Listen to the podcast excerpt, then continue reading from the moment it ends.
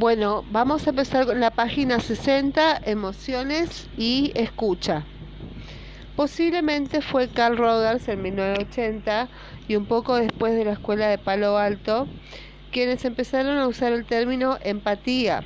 Casi todo el mundo cree que es una palabra añeja debido a la rapidez con la que se popularizó, pero en realidad es una creación intelectual moderna moderna, eh, en buena parte colectiva, como todas las palabras eh, importantes y por cierto muy refinada.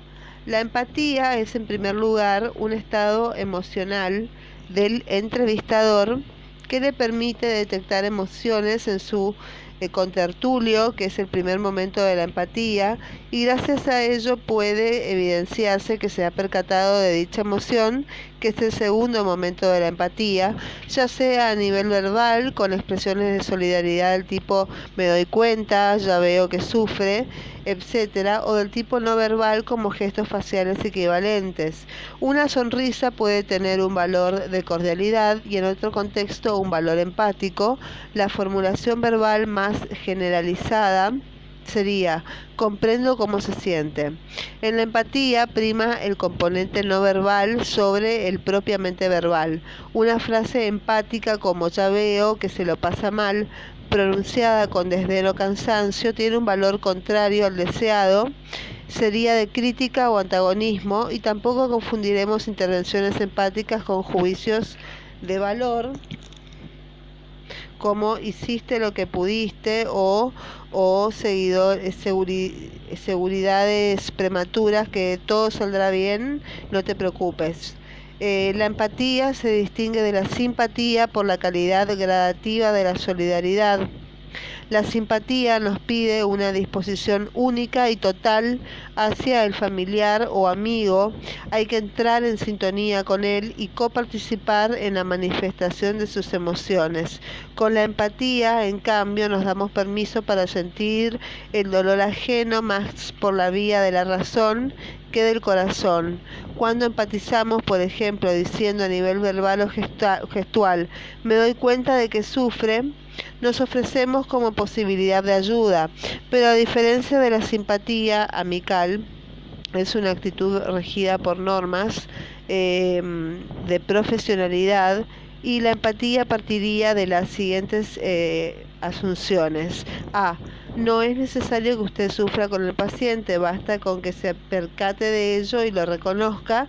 Y B es permisible una pequeña eh, la pequeña hipocresía o el teatro de declarar que sentimos un dolor ajeno cuando en realidad casi no lo sentimos pues la consecuencia es positiva para el paciente, pero también para mí, porque me habitúa a la solidaridad emocional como el actor que acaba, que acaba de creerse su papel y sé, usted eh, tiene no solo el derecho, sino el deber de mantenerse a una distancia emocional del paciente, porque esta distancia es terapéutica en la medida en que le permite pensar y decidir de manera más analítica y ecuánime, que es una amistad médica, es una amistad médica eh, o de enfermería.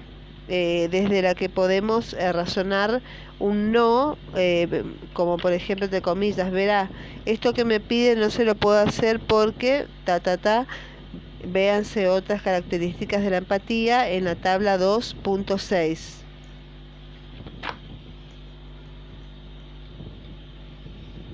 La tabla 2.6 habla de, la, de las diferencias entre la cordialidad, la empatía y la simpatía. Eh, tenemos la cordialidad, la empatía y la simpatía, tenemos dentro de estos sentimientos actitudes de base, tipo de amistad a la que da lugar y contenido ético. En la cordialidad, el sentimiento es, sea usted bienvenido, es un, es un placer hablar con usted. La actitud de base en la cordialidad es cumplir con el rol determinado por la sociedad y el tipo de amistad al que se da lugar en la cordialidad es de trato amable y puede incluir trato paternalista y no hay propiamente amistad y el contenido ético es soy un técnico y como tal actúo, no se me puede pedir nada más. En cambio, la empatía, el sentimiento es entiendo cómo se siente, eh, eh, la actitud de base es puede esperar favores, pero dentro de unas normas. Por ejemplo, evitaré cometer actos injustos. Y mm, el tipo de amistad al que da lugar es una amistad médica o profesional. Y el contenido ético es eh, cómo voy a tratar de hacer todo lo que pueda por usted siempre que sea correcto. Y en la simpatía el sentimiento es sufro con usted y la actitud de base es siempre un sí como si fuera de la familia y el tipo de amistad al que da lugar la simpatía es de amistad ilimitada y hermanamiento y el contenido ético es trataré de beneficiarle al máximo, incluso dándole un trato preferente. Cuando hablamos de empatía no puede faltar una reflexión sobre la paciencia. No hay posibilidad de tener emociones positivas hacia el paciente sin una buena dosis de paciencia. ¿Se imaginan intentando decir algo parecido a una respuesta empática desde la irritación o las prisas? Paciencia equivale para algunos a saber sufrir Preferimos definirla como esta calidad emocional por la que aceptamos como inevitable lo que resulta inevitable. Eh, es inevitable que un anciano de 85 años se tome su tiempo para pasar a la camilla y desvestirse. Paciencia es dejar fluir el presente sin empujarlo y sin sufrir por el hecho de no poder ir más deprisa. Una mujer maltratada se tomará su tiempo para deshogarse y bienvenido sea el momento en que logre hacerlo. Y en ocasiones hemos de curarnos del deseo de curar pero no del deseo de entender. Con la paciencia nos ponemos al ritmo de las cosas y ello ya resulta en sí mismo empático. ¿Ha considerado usted que también puede caber una calidad contemplativa en la tarea de pasar consulta? Cuando se logra esta calidad, la paciencia deja de ser sufrimiento para devenir sintonía. Nos sintonizamos en el ritmo de lo inevitable. Pasamos a la comunicación en flujo frente a la comunicación turbulenta. Para Schumann, en, 1998, hay dos posiciones básicas en toda relación humana, la colaborativa o competitiva, y en la consulta damos por sentado que estamos en la primera posición, pero lo cierto es que hay resquicios para la suspicacia, la burla, la, hostilidad el, rencor, la humillación o la culpa, entre otros sentimientos negativos. El estilo emocional más natural es el que llamábamos anteriormente reactivo, eh, como agradables eh, con las personas que se comportan agradables con nosotros y hostiles con los que se muestran hostiles. A cada cual le pagamos con la misma moneda. Lo contrario, el estilo reactivo es el estilo proactivo. En el estilo proactivo tratamos de romper el círculo vicioso de las emociones negativas y hay personas dotadas de un humor a prueba de bomba. Siempre parecen estar alegres y optimistas, son personas proactivas en todas las facetas de su vida. Su capacidad de impregnar el medio donde se mueven eh, con estas calidades las hace muy eh, apreciadas y podemos aprender mucho de ellas. Por ejemplo, podemos aprender eh, el sentido del, del, humor, sonreír y reír con el paciente, eh, nunca a costa del paciente, y también podemos aprender la inutilidad del rencor. El rencor es una fantasía de venganza que nunca acaba de realizarse. La persona rencorosa tiene un libro de contabilidad donde con paciencia de avaro atesora números rojos, esperando el momento oportuno de pasar cuentas. No le importa mucho que llegue ese momento porque en el fondo disfruta de la infelicidad de la espera. En resumen, de un estilo proactivo se deriva una comunicación emocional en flujo, de uno reactivo, una comunicación turbulenta. Vamos a estudiar esta última. Se imagina ser el médico o la enfermera de un paciente. De un paciente. Em, al que tenemos tirria, o sea, rabia. Esto puede suceder, puede que el origen sea una jugarreta que nos haya hecho el paciente hace unos años y las consecuencias pueden ser graves al bloquear la relación e impedir un auténtico interés hacia lo que le ocurre al paciente, desviamos las energías para pensar cuál eh, puede ser el máximo beneficio que podemos procurarle. Aunque el clínico piense que está eh, haciendo como que está haciendo como para que para cualquier otro paciente está a riesgo de banalizar las quejas. Por ejemplo, entre comillas, otra vez lo de siempre, qué pesado que sos. En un perfil de alto riesgo para es un perfil de alto riesgo para errores clínicos, ¿sí?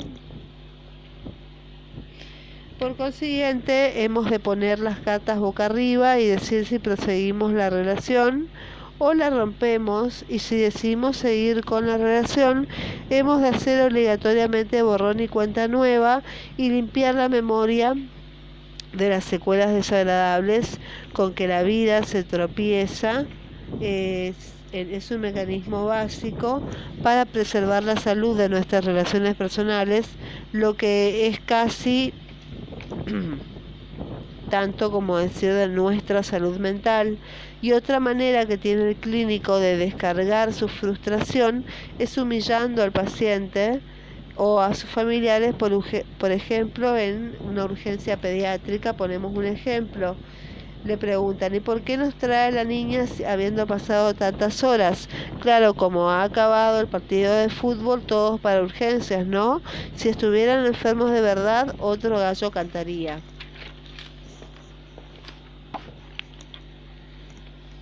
En la consulta podemos erosionar la, la relación asistencial con comentarios culposos tipo, usted no hace nada para adelgazar y todo lo quiere con pastillas y medicinas, pero así no vamos a ninguna parte. Y lo mismo dicho en un tono constructivo sería, por supuesto, vamos a darle medicinas para este dolor de rodillas, pero piense que la mitad del negocio es que usted adelgace ni que sean 5 eh, o 10 kilos, ¿no? En oposición a la comunicación turbulenta, donde la culpa, la humillación y el rencor son pilares básicos, la comunicación en flujo es un tipo de comunicación cooperadora. El concepto de autoridad deja el paso al concepto de utilidad. Pueden ser útiles al paciente, aunque debemos rectificar. La clave de este estilo reside en un tono emocional de aceptación del otro, integración de sus e, expectativas y empatía. Después tenemos la aceptación del otro. El paciente no necesita la tarjeta de presentación de una enfermedad orgánica para ser considerado paciente. Sus inquietudes o su malestar son razones suficientes y tampoco vamos a criticar su manera de ser. Las personas son como son y es inútil cuando no contraproducente imaginar un escenario de pacientes perfectos o de buenos pacientes. ¿Buenos para quién? El clínico debe aceptar toda la variedad y riqueza en el ser humano. Un paciente difícil es una gran oportunidad para detectar nuestras propias técnicas y emociones. La, utopía, en realidad es una distopía, del buen paciente consiste en un mundo repleto de ciudadanos educados que nos aportan motivos de consulta bien elaborados en un perfecto estilo expresivo y puede ser con enfermedades interesantes. La utopía del buen paciente ha hecho un daño enorme al profesionalismo y se contagia de manera inaparente a tutores o a alumnos o incluso a residentes. La integración de las expectativas. Propiciar la verbalización es el primer paso, pero no basta con escucharla. Debemos hacerlas nuestras. Las hacemos nuestras, nuestras cuando declaramos. Lo tendré en cuenta cuando adaptamos el curso de acción a sus preferencias o cuando propiciamos alternativas para que el paciente tenga sensación de control. Con respecto a la empatía, ya hemos hablado de ella, y, pero aquí nos interesa enfatizar su componente expresivo. Hay en este punto mucho de depuración voluntaria de nuestra manera habitual de hablar. Un paciente no es tuberculoso, sino que tiene tuberculosis. Sus ansiedades nunca son tonterías. Eh, y que sus quejas tampoco son a priori banalidades. Cuando depuramos este tipo de expresiones cotidianas empezamos a hacer de la empatía un hábito y empezamos a ser mejores. Como acertadamente enseñó Siddhartha Gautama en 600 años antes de Cristo. Después tenemos el compromiso terapéutico. No vayamos a confundir calidad emocional de una persona con compromiso terapéutico y entendemos por compromiso terapéutico el grado de riesgo, esfuerzo e incluso sacrificio personal que el paciente o en su caso el clínico están dispuestos a arrostrar en el proceso terapéutico. Puedo mantener una comunicación en flujo y el compromiso terapéutico ser muy escaso y datos para sospechar esta falta de compromiso son que el paciente no acude a algunas citas, cuando el diálogo avanza hacia situaciones conflictivas, uno de los protagonistas, que ya sea el paciente o el profesional, desvía la conversación, cuando tercero, cuando detectamos falta de adherencia a una determinada eh, medicación o consejo por parte del paciente. Y cuarto, cuando el paciente sale de la consulta, el profesional necesita hacer un comentario burlón a algún colega o al estudiante que le acompaña. Las causas por las que un paciente no se compromete a la relación pueden variar según la situación clínica o el problema de salud puede tener pánico, puede tener pánico a reconocer la auténtica naturaleza de sus relaciones familiares, vergüenza a mostrar una parte de su vida íntima, sospecha de que no se mantendrá la confidencialidad, pudor por mostrar una parte de su cuerpo o de su manera de ser, a depender de otros, etc. Por el lado del profesional, el problema no es tanto la confianza o el pudor como la pereza y el riesgo. Compromiso terapéutico es agarrar una radiografía y consultarla con el radiólogo o en caso de enfermería solicitar unos minutos de espera al paciente mientras que se consulta una duda con el médico. Llamar a un especialista para conseguir una visita urgente o llevar un caso donde muestra a nuestra actuación ha sido desacertada a sesión clínica, tratando de recoger ideas de otros colegas para subsanar un error. A veces el paciente entrega literalmente su intimidad al profesional, incluso en una primera entrevista. La cordialidad produce en el paciente una falsa sensación de familiaridad, pero eso no equivale a un compromiso futuro con el proceso asistencial, entre otras razones porque en la soledad de su hogar puede experimentar una vergüenza que le impida volver a la consulta. Consecuencia, habremos perdido a ese paciente. En este sentido, cuando en una primera entrevista el paciente nos desvela eh, aspectos muy íntimos, puede ser oportuno decirle antes de cerrar el interview, ¿cómo se ha sentido contándome todo esto? Si aparecen sentimientos de culpa o de vergüenza, se procederá trabajarlos y normalizarlos. Muchas personas se sienten así. Lo que me ha contado no me resulta raro ni extraño. Es normal incluso sentir pudor por lo que se ha comentado, pero no olvide que nosotros tenemos deber de confidencialidad. Y finalmente, para minimizar la reacción de vergüenza, vamos a quedar para tal día, pues me interesará ver la evolución de esta molestia, siendo tal molestia convencia en el área biológica, ¿sí? La buena escucha. Eh, los doctores Baine y Long en 1984 de un trabajo pionero realizado con autograbación estudiaron más de 2.000 entrevistas de atención primaria y llegaron a la conclusión de los que los profesionales se inclinaban mayoritariamente por un estilo centrado en la experiencia del entrevistador. Con esto quisieron por un lado remarcar que la ocupación del tiempo, lo que llamamos hoy en día ocupación eh, ocupación verbal del tiempo de la entrevista era mayor em, del, era a favor del profesional y en consecuencia el paciente no podía expresar todos sus, todas sus inquietudes.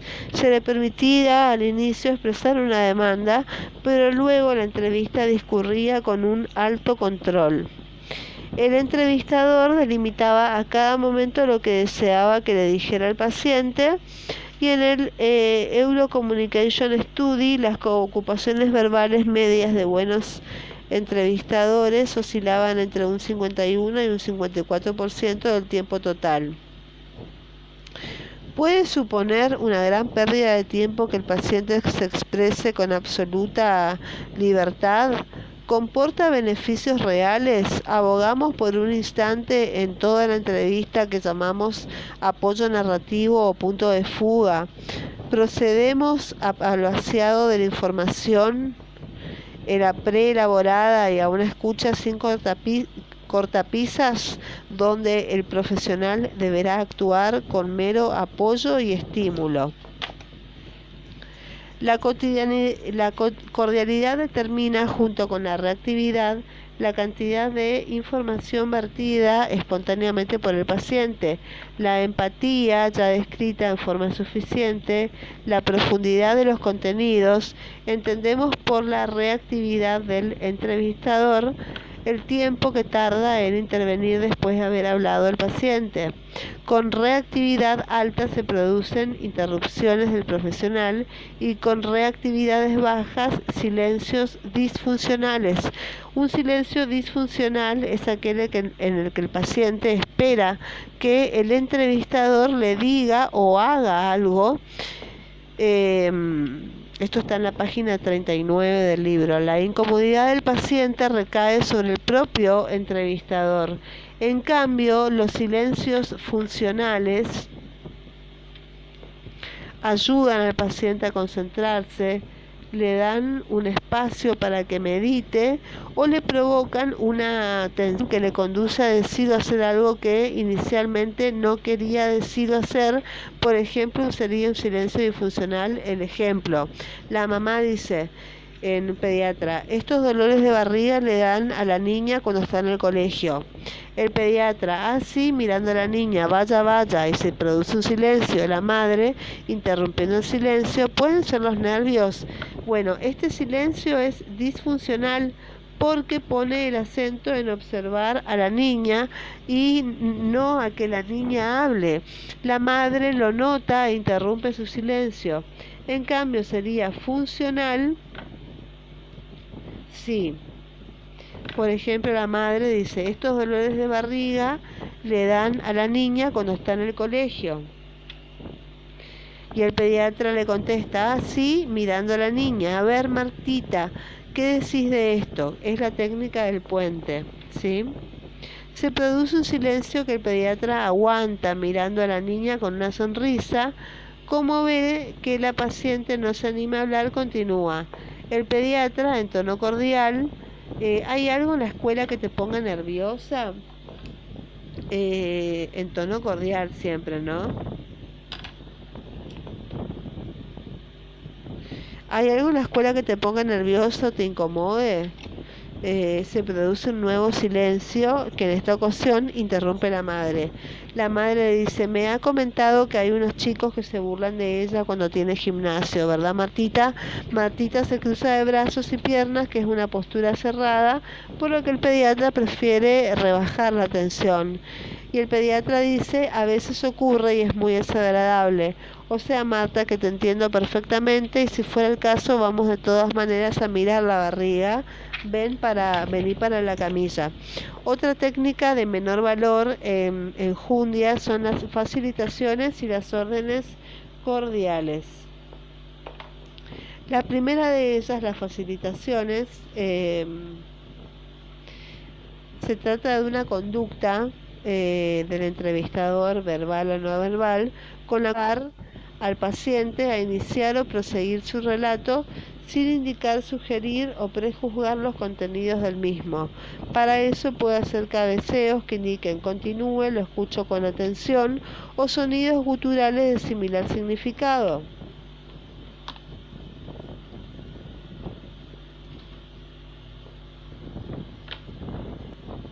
Nos quedamos en la página 66.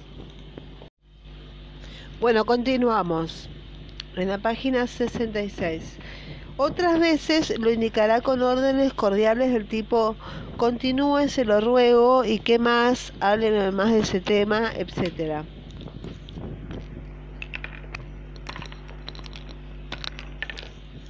Muy bien. Eh, los entrevistadores con habilidades de facilitación eh, suelen usar una técnica especular ¿sí? Eh, consistente en reflejar con el rostro reacciones emocionales similares a las que experimentan sus pacientes. Con esto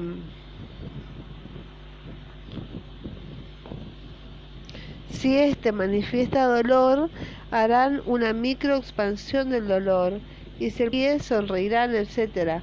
Observe cuán importante es detectar en una conversación la posición asimétrica que es contraria a la especular, que sonreímos y nuestro contertulio evita la mirada o claramente no sonríe.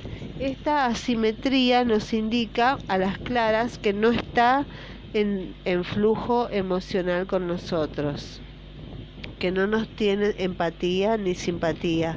Algo, no olvidemos que la comunicación es un proceso eminentemente cualitativo en el que importan este tipo de signos cargados de significado.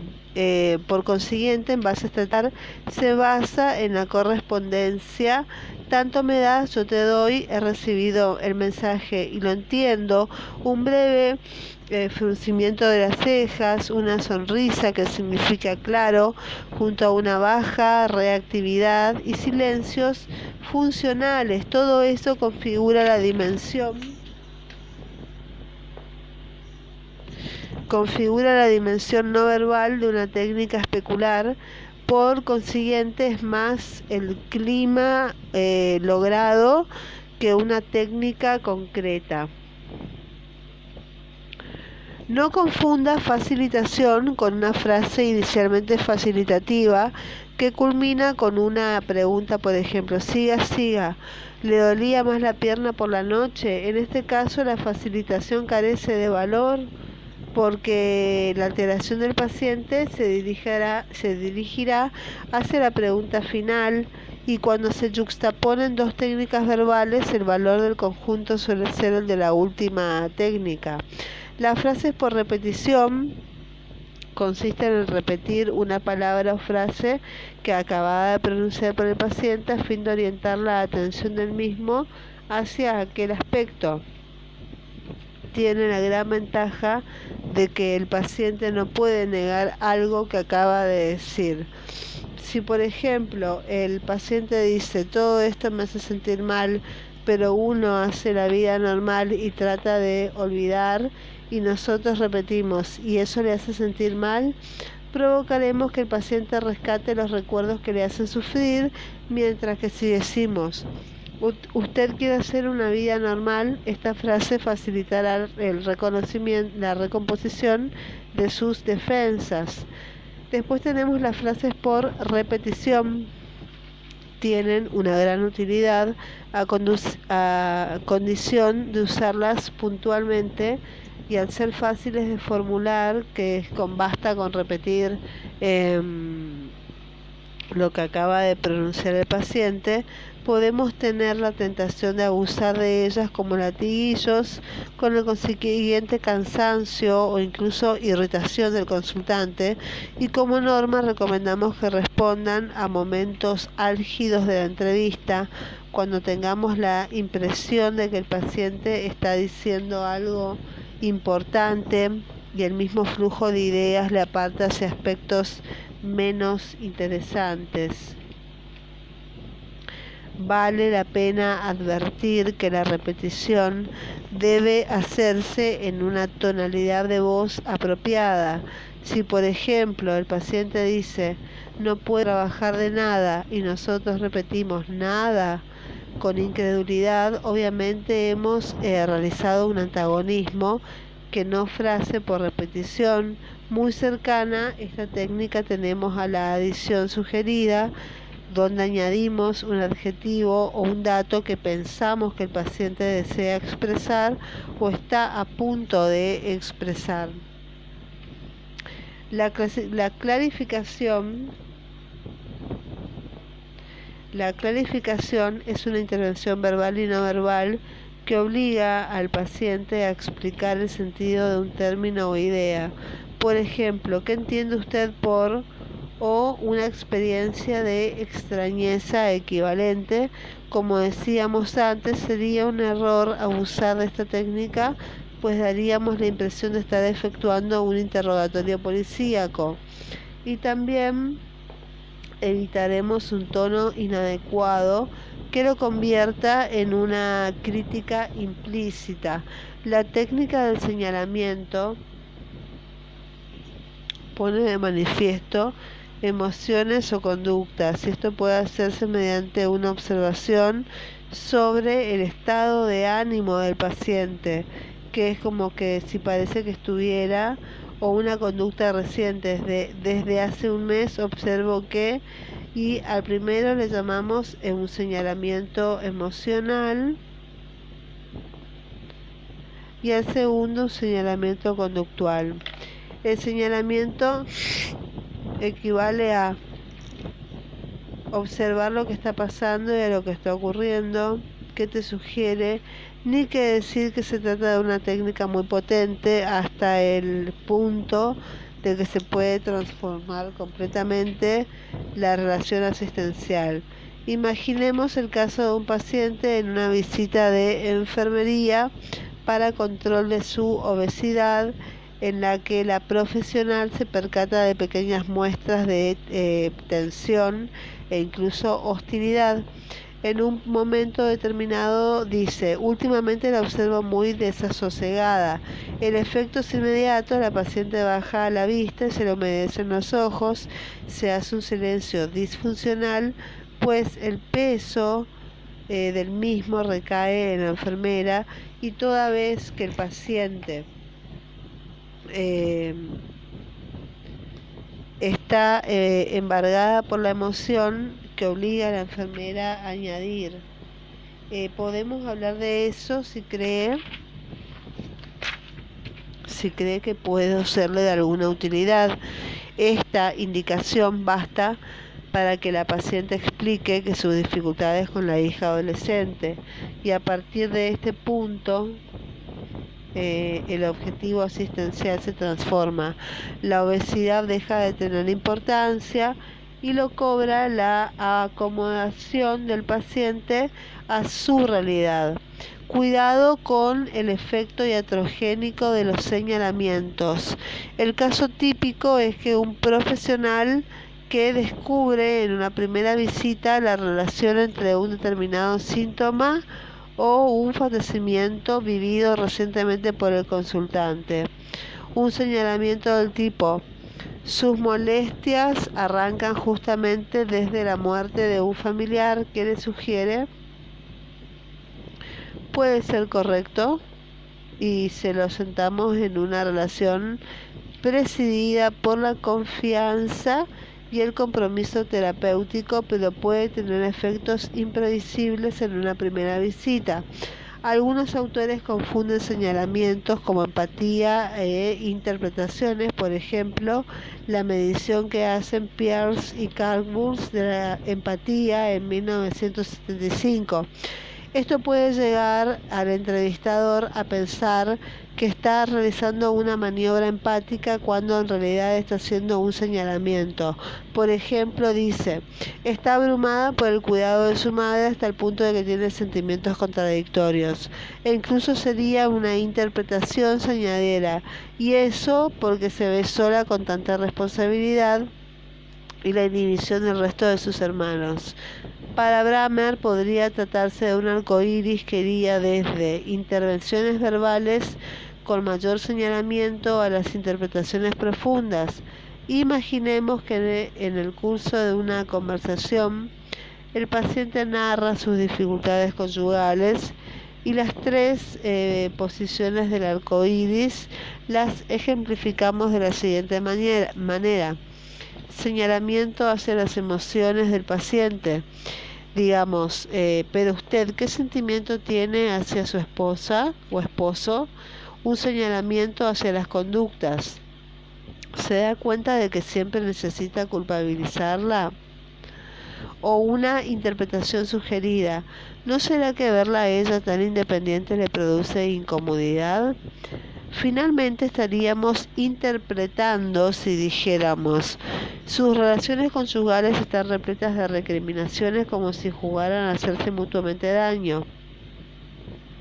E incluso eso, es una interpretación profunda si afirmamos, usted tiene un papel protector hacia ella, pero ella quiere demostrarle que es una persona libre y autónoma y esto eh, usted no puede aceptarlo fácilmente. Recomendamos usar interpretaciones sugeridas y casi nunca interpretaciones. Una manera de hacerlo es relativizar nuestras opiniones y siempre que sea posible expresarlas como preguntas. Por ejemplo, a mí me parece y me pregunto si el hecho que beba más alcohol pudiera estar en relación con o, o si no, corríjame si estoy equivocada, pero, etcétera. Acabando con un puede que le ocurra, observe la siguiente lista. Vamos a ver la lista.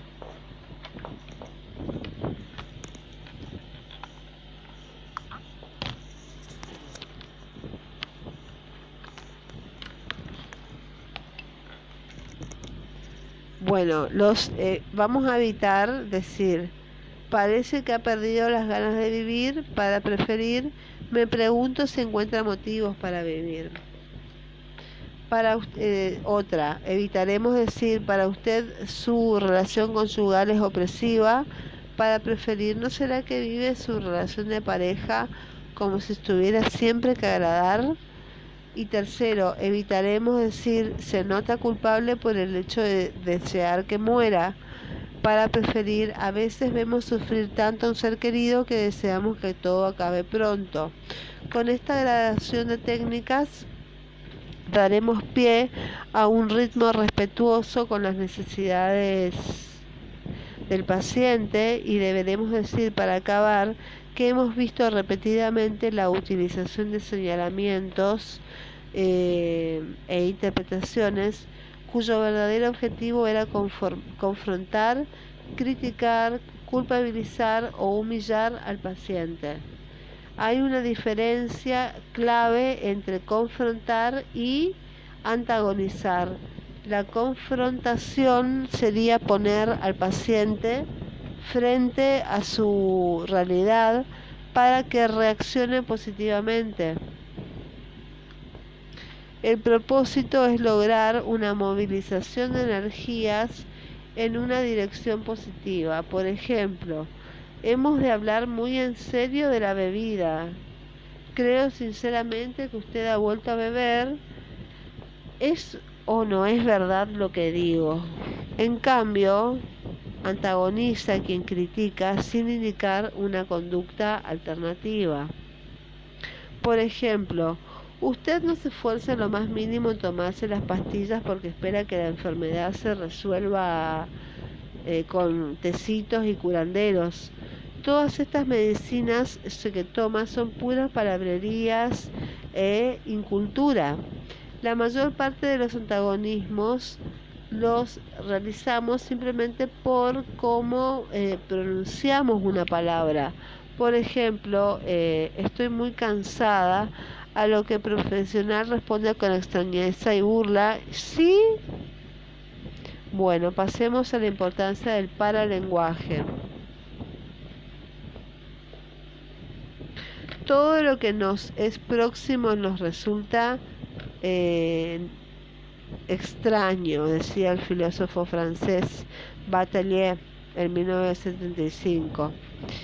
Eh, nada más próximo a uno mismo que la palabra, pero no lo que pretendemos decir con ella, sino su articulación. El ser humano es acto.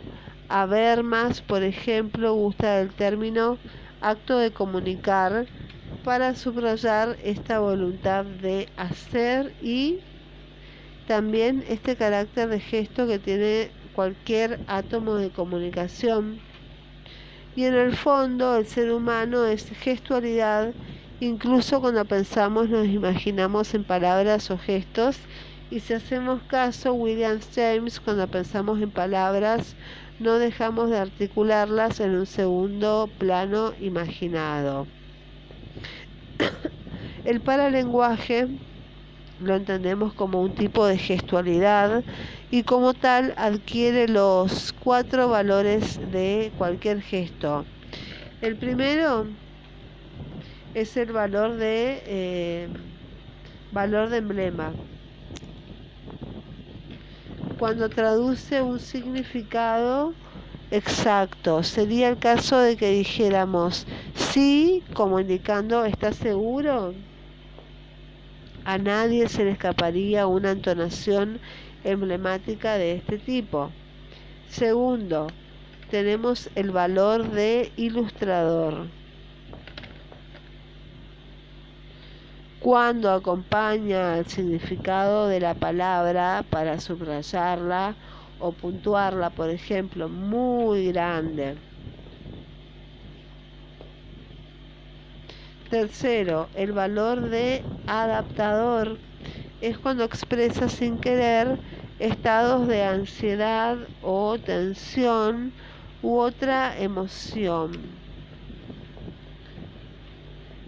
Es característico el temblor inicial en el habla de un conferenciante que desaparece en cuanto se siente más seguro. Y cuarto es el valor del regulador. Con el paralenguaje indicamos ya estoy acabando de hablar o bien habla, habla vos, te lo ruego, e incluso no te escucharé hasta que no acabe yo de hablar. Más allá de estos valores, el paralenguaje eh, nos informa del idiolecto que es una variedad local en la manera, en la manera de hablar y nos dice mucho de la persona, ¿sí? Vamos a la tabla 2.7, lo que nos dice el paralenguaje. Eh, la calidad estructural, el idiolecto, manera de entonar, pronunciar determinadas palabras, la calidad personal, que es la reactividad en la pronunciación, el uso de pausas, por ejemplo, calidad dramática, precisión de la articulación de las palabras, etc. Eh, calidad de comunicación, como tono e inflexión en la voz, uso de pausas, articulación de las mismas, volumen ajustado al receptor y a la situación, pausas para permitir que se asimile lo que estamos diciendo, valores de emblema, ilustrador, regulador o adaptador, fuerza ilusionaria y las calidades semiológicas del paralenguaje, eh, como voz escandida, por ejemplo el Parkinson, voz bitonal, por ejemplo en el hipotiroidismo, la disfonía, por ejemplo por edemas de cuerdas o pólipos, o un tono grave o agudo, por ejemplo, en los estados intersexuales. Bueno, tanto en aspectos de personalidad y carácter como en, la, en su habilidad para usar el paralenguaje para hacerse escuchar y el entrevistador, eh, el experto, aprende a salir de todo esto en dos niveles. A, para seguir las emociones inaparentes de su, de su contertulio y para percatarse de sus propias emociones. En la presente obra ampliamos la idea de William James en el sentido de que las emociones configuran un flujo constante de respuesta al entorno, solo nos percatamos de las emociones que llegan a un determinado umbral e impactan con tanta fuerza que activan nuestro cuerpo de manera evidente. A estas emociones las llamamos miedo excitación y sorpresa, etc. Pero muchas otras emociones se expresan como pequeñas fluctuaciones en la sudoración corporal o en el calor del abdomen o tórax puedan recibir un objetivo concreto. Podríamos decir que en un primer estado son variaciones en nuestro estado de atención y que cuando vivimos una situación relevante a esta activación se le añade una interpretación que acaba por darle un sentido más preciso, ya apto para recibir el adjetivo eh, alegría, extrañeza o el que corresponda. El paralenguaje es bastante sensible a estos pequeños cambios, junto a la observación del sudor, más difícil de notar sin ayuda de instrumental, son los dos indicadores más finos para darnos cuenta de por dónde va nuestra emocionalidad más tenue. Y tengamos en cuenta que Siguiendo de nuevo a James, nos percatamos de las emociones y les ponemos una etiqueta cuando interpretamos una activación corporal en un entorno determinado. Cuando, por ejemplo, nos notamos muscularmente tensos, diremos estoy nervioso. En general, eh, ponemos eh, en general ponemos nombres concretos a racimos, a sensaciones internas y en este proceso podemos ser muy groseros hasta el punto de ignorar casi todas las reacciones corporales o muy sensibles amplificando incluso las más mínimas. Algunas personas tienen o creen tener un buen insight, es decir, una buena capacidad para percatarse de sus emociones y sentimientos. Sin embargo, bien pudiera ocurrir que alguna de ellas se mintiera sin saberlo. Eso es que se dieran nombres equivocados a determinados racimos de sensaciones internas y serían personas que anteponen una determinada imagen de sí mismas a lo que de verdad eh, sienten. Practicar una total transparencia hacia nuestras propias emociones no resulta sencillo porque no siempre coincide aquellos que somos con lo que queremos ser. Es una tensión entre em, es una tensión que tiene una explicación racional. Imaginemos a un cleptómano tratando de reprimir su pulsión en unos grandes almacenes. Sin duda, fuera de pasear por hileras de objetos, sin tocarlas, llegará a un punto que extinguirá en parte su pulsión y hay una plasticidad en nuestras reacciones emocionales. Pero el primer paso de este virtuoso cleptómano habrá sido admitir honestamente su pulsión, aislarla y neutralizarla. Entonces proponemos al lector o al escucha, al que está escuchando, que trabaje su insight partiendo de un rol eh, de una total transparencia hacia sus reacciones. Para esto vamos a eh, tendremos que vencer toda tentación de hipocresía hacia nosotros mismos, lo cual no equivale a justificarse, sino a demostrar cualquier juicio. Todo ser humano experimenta reacciones emocionales que van en contra del proyecto de hombre o mujer que se ha, mm, eh, que se ha propuesto. ¿sí? Es mejor saberlo que ignorarlo. Y en el, ámbito, en el ámbito que nos ocupa, que es el profesionalismo, que debería inspirarnos compasión y paciencia, y en tales circunstancias nuestra verdadera eh, nuestra verdadera manera de ser queda ocultada por lo que deberíamos ser. No nos permitimos ser transparentes porque lesionaríamos nuestra autoestima y además, lo más importante, deberíamos modificar nuestra conducta para ser coherentes.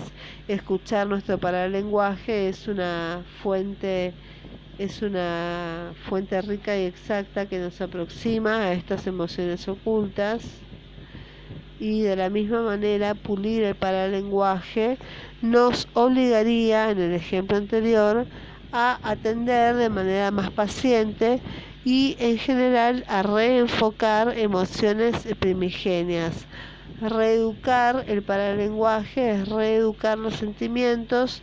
Confucio, experto en ello, cierta vez explicó, exclamó, a los 70 años ya podía seguir lo que mi corazón deseara sin caer en incorrección alguna. Nos quedamos en la página 70.